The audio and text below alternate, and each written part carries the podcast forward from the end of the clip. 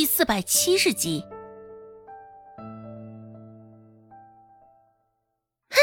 不认识我？看样子你这是想逃脱责任了。那妇人双手叉着腰，摆明了不想善罢甘休。周芷只觉得莫名其妙极了。而此时，一道年迈而尖锐的声音响起：“谁呀？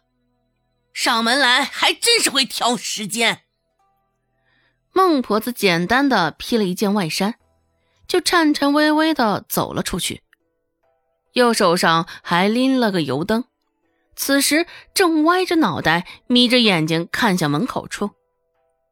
光线昏暗，孟婆子愣是看了良久。这才从那模糊的轮廓中认出人来。孟婆子轻蔑的扫了他一眼，说道：“原来是你呀！哼，我们周家与你们何家素来没什么恩怨，哼，这时候上门来是做什么？还这般气势汹汹的，未免也太不将我们周家放在眼里了吧？”兜里的钱越来越多，孟婆子说话底气也是越来越足。在孟婆子眼里，现在在立山村上，他们周家也算是数一数二有钱了。上门来的是何家老大家的媳妇儿童氏，现在有了孟婆子手上提溜的那盏台灯，童氏的模样看得越发清楚了些。形如枯槁，眼窝深陷，只是他的眼神却依旧犀利，似是藏着刀剑一般，朝着周芷密密麻麻的射来，紧紧的攥着拳头。若是能用眼神杀人的话，恨不得将周芷千刀万剐。同时，依旧是先前的姿势，双手叉着腰，一副不可理喻的模样，端的十足。同事说道。看样子，孟婆子，你也是被蒙在鼓里啊！哼，自从上回我家香香服用了周芷开的药方之后，脸上就开始溃烂，现在更是烂的脸上都没有一处好的地方了。想到他女儿香香现在的模样，同事说话的声音也不自觉的拔高了几分。变成这般吓唬人的鬼样子！我家香香还能嫁出去吗？都是你们家周芷酿成的，她也必须为此付出代价。周芷，此事当真？周芷，孟婆子不满的看向周芷。入了夜之后，风也更大了些，吹拂在身上，似是裹夹着冰碴子一般，凉意入骨。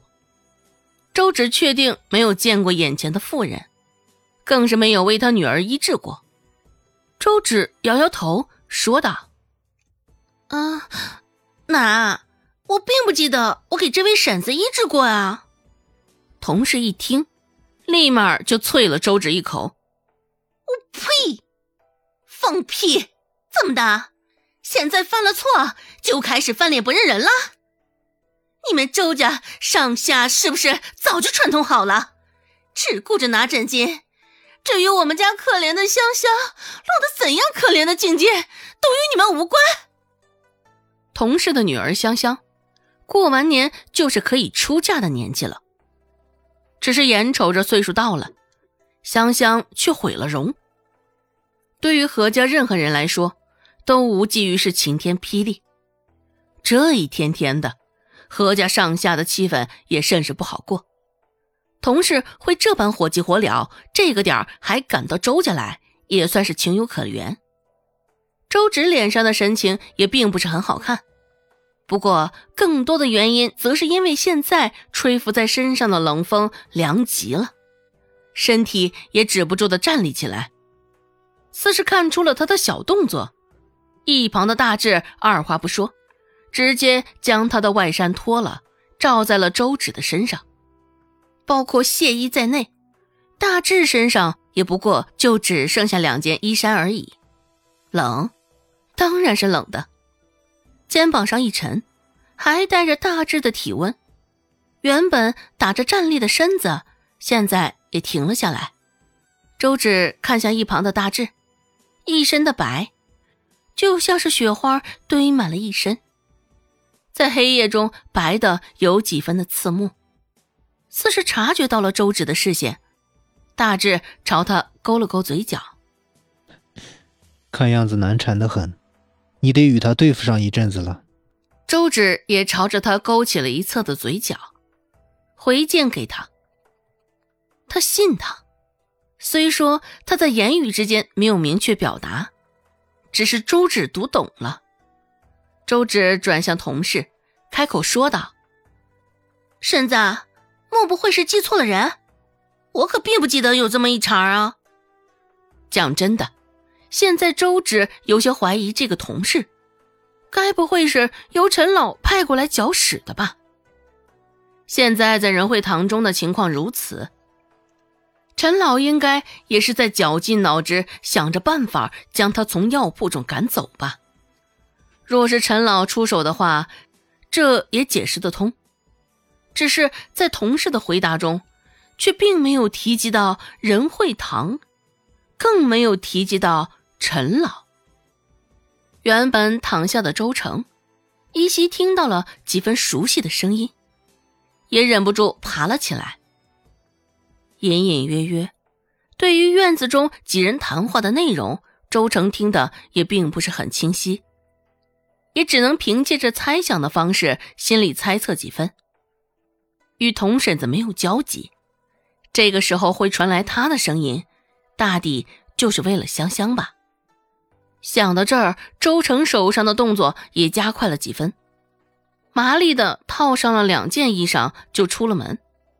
随手拿的衣裳，一件是他自己的，还有一件是周姓的。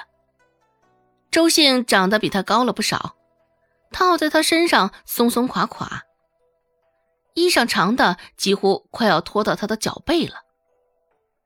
不过眼下也没有时间管那么多了。周成胡乱的披在身上，衣裳甚至都没有好好系起来。